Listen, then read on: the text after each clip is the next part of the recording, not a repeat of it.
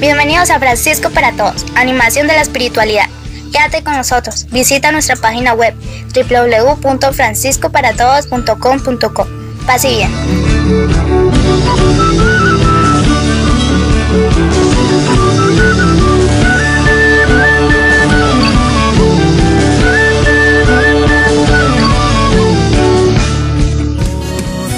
porque todo es Señor, es obra de tu amor. Solo miro alrededor y te veo a ti, Señor, porque todo es Señor, es obra de tu amor.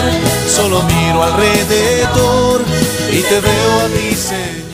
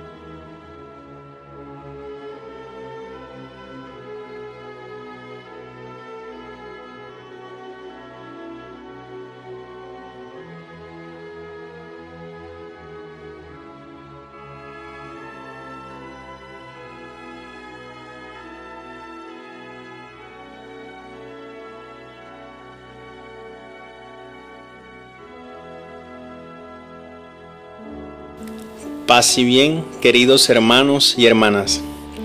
Bienvenidos una vez más a Orar como Francisco, un programa del podcast Francisco para Todos, en el que con la ayuda del hermano de todos, Francisco de Asís, recorremos su maravilloso itinerario orante, que junto con él podamos decir en este día, alabado seas mi Señor. Te adoramos Santísimo Señor Jesucristo, aquí y en todas las iglesias que hay en todo el mundo, y te bendecimos, pues por tu santa cruz redimiste al mundo. Bendito y alabado seas, mi Señor. En este momento y en todos los momentos, nos nace del corazón alabar, bendecir y exaltar tu nombre porque tú eres bueno.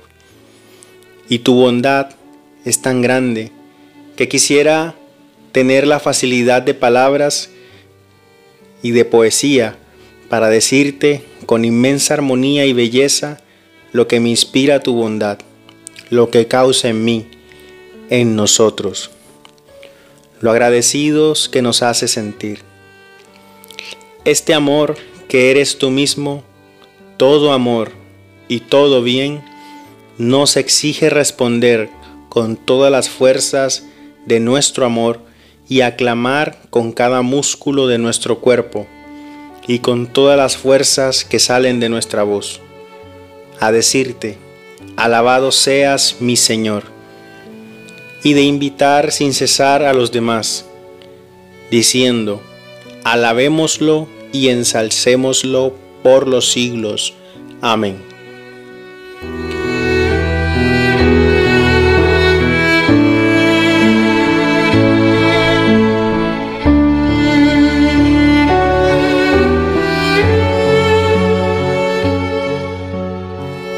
el episodio anterior orábamos con las alabanzas del Dios Altísimo. Toda una declaración de amor orante en la forma preferida de orar de Francisco, la alabanza. Pues bien, nuestra oración de hoy se llama justamente eh, así. Se trata de una oración llamada alabanzas para decir a todas las horas. En los manuscritos que aún se conservan y que recogen estas alabanzas, normalmente aparece al principio de ellas una indicación o una rúbrica que dice así. Comienzan las alabanzas que dispuso el muy bienaventurado Padre nuestro Francisco, quien las decía en todas las horas del día y de la noche, y antes del oficio de la bienaventurada Virgen María, comenzando así. Santísimo Padre nuestro que estás en el cielo, etc., con el gloria.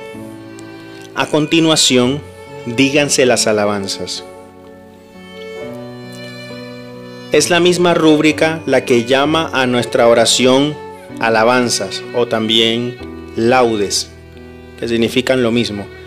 Y allí mismo nos da una primera pista de la forma como fue pensada esta oración por Francisco. Ellas fueron dispuestas, mas no compuestas por él. Esto es así dado que su, contenido no es original de Francisco, sino que tiene un origen eminentemente bíblico y litúrgico. Además, se nos dice que Francisco las utilizaba al iniciar todas las horas del día y de la noche. Cuando aquí hablamos de horas, no hablamos de las 24 horas del día, sino de las horas canónicas de la oración litúrgica que llamamos oficio divino o también liturgia de las horas. Es bueno recordar que la liturgia de las horas es una de las formas más especiales de la oración pública y comunitaria del pueblo de Dios. Ella recoge la tradición que desde los primeros siglos en la iglesia tenían los cristianos de reunirse en determinadas horas del día para dedicarse a la oración. En la actualidad, las horas canónicas se clasifican en dos grupos. Las llamadas horas mayores o principales, que son la oración de la mañana, llamada laudes, palabra que significa curiosamente alabanzas, eh, la oración de la tarde, llamada vísperas y una oración que celebra la palabra de Dios y que se llama oficio de lectura. El segundo grupo, digamos, se llaman eh, menores, en el que se encuentran la hora tercia, 9 a.m., hora sexta, mediodía, y hora nona, 3 p.m., que se llaman en conjunto hora intermedia. Y además una oración para antes del descanso nocturno que se llaman completas. Francisco de Asís estimaba mucho la liturgia de las horas y dispuso en la regla que los frailes debían rezarla. cada uno desde su condición, según la forma de la iglesia romana. Esto teniendo en cuenta que los frailes se desplazaban por diversas regiones donde no eran conocidos. Así, en el signo de que los, frailes eh, fueran a rezar las horas litúrgicas a las iglesias, como se hacía en Roma, en ese signo la gente y también los obispos, los clérigos, podían reconocer que los hermanos eran católicos y no hacían parte de, de los grupos heréticos que abundaban en esa época. Y entonces los hermanos podían ser acogidos. Esta forma de orar así era un signo de la unidad y de la catolicidad de los hermanos. En pocas palabras, estas alabanzas fueron compuestas por Francisco como una invitación, una abrebocas o una introducción a la oración litúrgica que él hacía junto con sus hermanos y que se hacía en fraternidad donde quiera que él se encontrase. Es decir, una oración bíblica, eclesial, fraterna y de alabanza.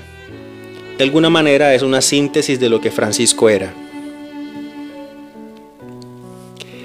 Estas alabanzas son una serie de estrofas que se alternan con un versículo o responsorio que se, que se repite al final de cada una de ellas. Eh, una manera similar a como se proclama el salmo responsorial en nuestras Eucaristías. Escuchemos pues y oremos con las alabanzas para decir a todas las horas. Santo, santo, santo Señor Dios omnipotente, el que es y el que era y el que ha de venir, y alabémoslo y ensalcémoslo por los siglos. Digno eres, Señor Dios nuestro, de recibir la alabanza, la gloria y el honor y la bendición, y alabémoslo y ensalcémoslo por los siglos. Digno es el Cordero que ha sido degollado de recibir el poder y la divinidad, y la sabiduría y la fortaleza, y el honor y la gloria y la bendición y alabémoslo y ensalcémoslo por los siglos. Bendigamos al Padre y al Hijo con el Espíritu Santo, y alabémoslo y ensalcémoslo por los siglos. Criaturas todas del Señor, bendigan al Señor, y alabémoslo y ensalcémoslo por los siglos. Alaben a nuestro Dios todos sus siervos, y los que temen a Dios, pequeños y grandes y alabémoslo y ensalcémoslo por los siglos. Los cielos y la tierra, alábenlo a Él, que es glorioso, y alabémoslo y ensalcémoslo por los siglos. Y toda criatura que hay en el cielo y sobre la tierra, y las que hay debajo de la tierra y del mar, y las que hay en él. Y alabémoslo y ensalcémoslo por los siglos. Gloria al Padre, y al Hijo, y al Espíritu Santo, y alabémoslo y ensalcémoslo por los siglos, como era en el principio, y ahora y siempre, y por los siglos de los siglos. Amén. Y alabémoslo y ensalcémoslo por los siglos. Omnipotente, Santísimo, Altísimo y Sumo Dios, todo bien, sumo bien, bien total que eres el solo bueno. A ti te ofrezcamos toda alabanza, toda gloria, toda gracia, todo honor, toda bendición y todos los bienes. Hágase, hágase. Amén. Esta oración nos presenta una forma de plegaria muy típica de Francisco de Asís. Francisco de Asís oraba entrelazando expresiones propias junto con versículos de la Biblia o de algún himno litúrgico y así iba como hilando una oración ordenada, auténtica y fundamentada en fuentes seguras como la palabra de Dios y la comunidad de la iglesia. Si nosotros nos acercamos con detalle al texto, podemos descubrir en él tres momentos. Al principio, Francisco alaba a Dios por lo que el mismo Dios es. por su santidad, sus méritos, por cómo nos redime mediante el Cordero de Dios, en fin, por su Trinidad Santísima.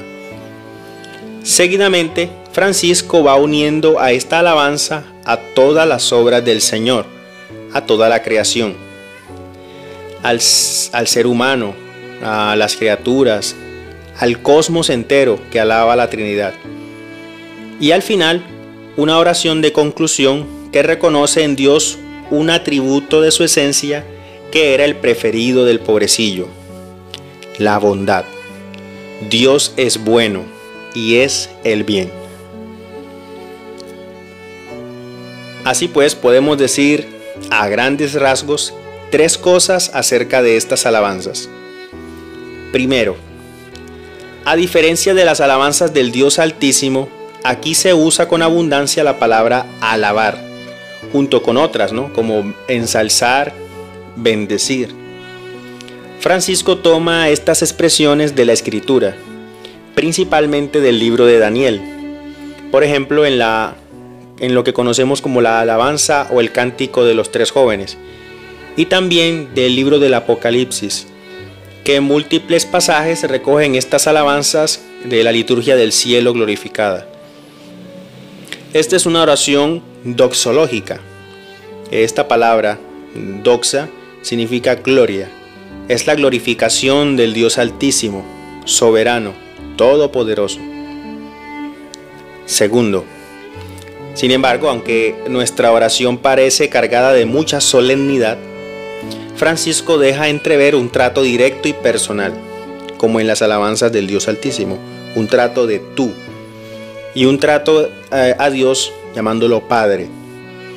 Es llamativo cómo Jesús es alabado aquí, ¿no? en clave de su paso de salvación, de su sacrificio especialmente.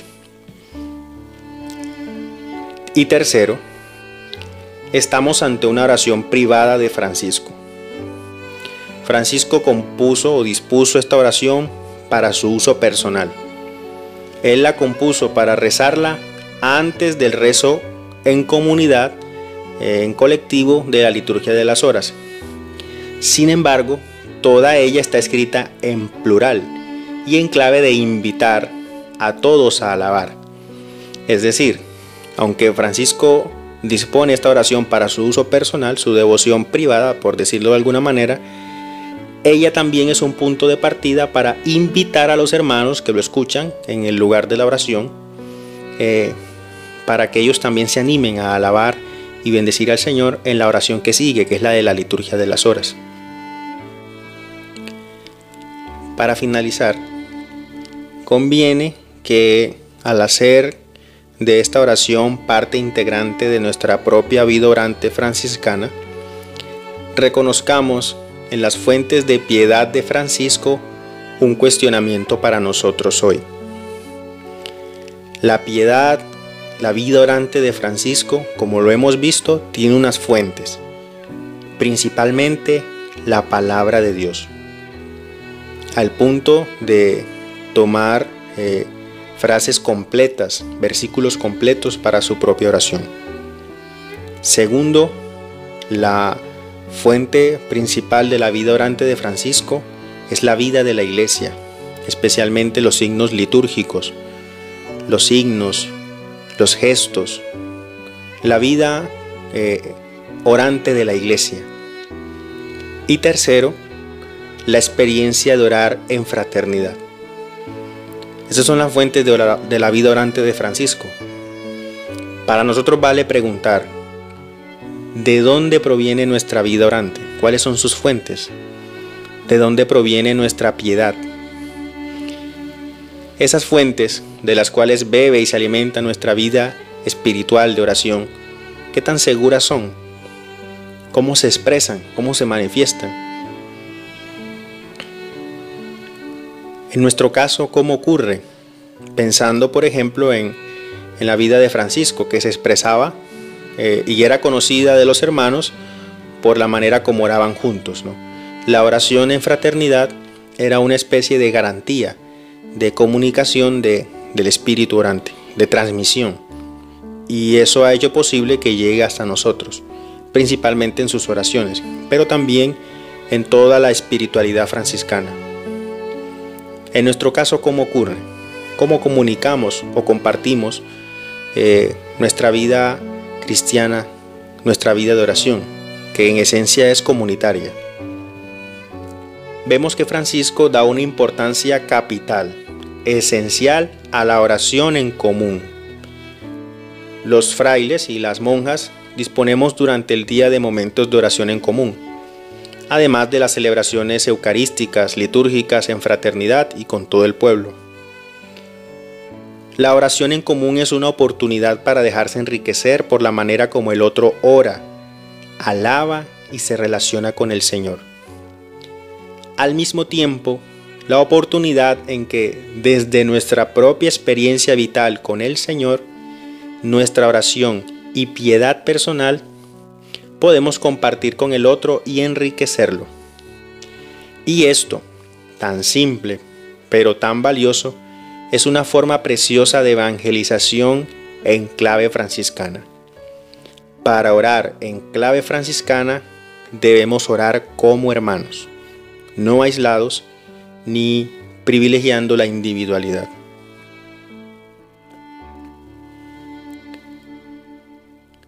Alabemos, hermanos y hermanas, al glorioso en los cielos y en la tierra, y toda criatura que hay en el cielo y sobre la tierra, y los que hay bajo la tierra y el mar, y todo lo que hay en él. Orando así de esta manera, entreguemos a, a Dios, al Señor, este nuevo paso que damos en este camino orante con el hermano Francisco. Alábelo todo lo que respire, todos los seres humanos en todo el mundo. Alábenlo en la iglesia, sus guías, sus pastores, sus líderes, desde el Papa hasta el más humilde de sus ministros, hasta la más sencilla de las catequistas, en la parroquia más pobre y apartada del mundo. Alábenlo los niños, los que contemplan el mundo con fascinación, Alábenlo los pobres, los que ven el mundo como inabarcable, como imposible de recorrer, por aquellos que nunca han salido de su, pueblito, pero alaban y bendicen al Señor en su propio idioma de alabanza. Alábenlo los poetas, los letrados, también los analfabetos. Alabémoslo y ensalcémoslo por todos los siglos de los siglos. Amén. Amén. Gracias por aceptar la invitación de caminar juntos por el maravilloso itinerario de la oración franciscana, iluminada por las oraciones y el mismo espíritu devoto y contemplativo del hermano de todos, Francisco de Asís. Para el podcast Francisco de Todos, soy el hermano Freider y pido a Dios que en este día te conceda su paz. Amén.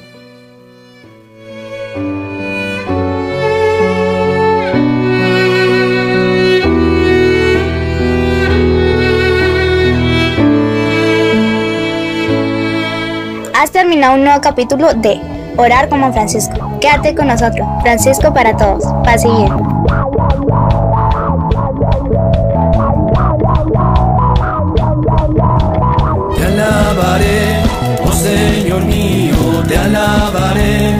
Oh Señor mío, te alabaré, oh Señor mío, te alabaré, oh Señor mío, y por todas tus criaturas, por el sol y por la luna, por el viento y las estrellas, por el agua y por el fuego.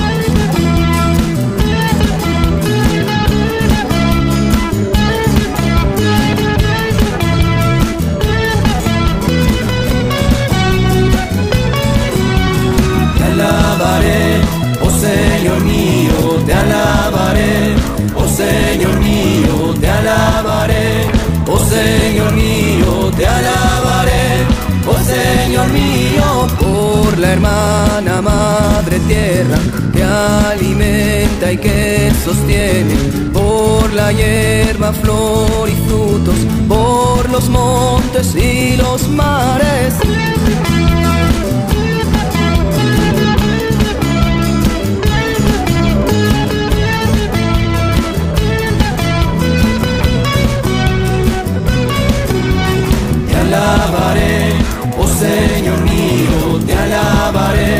Oh Señor mío, te alabaré, oh Señor mío, te alabaré, oh Señor mío, que el sentido de la vida sea cantarte y alabarte, y porque esta nuestra vida sea siempre una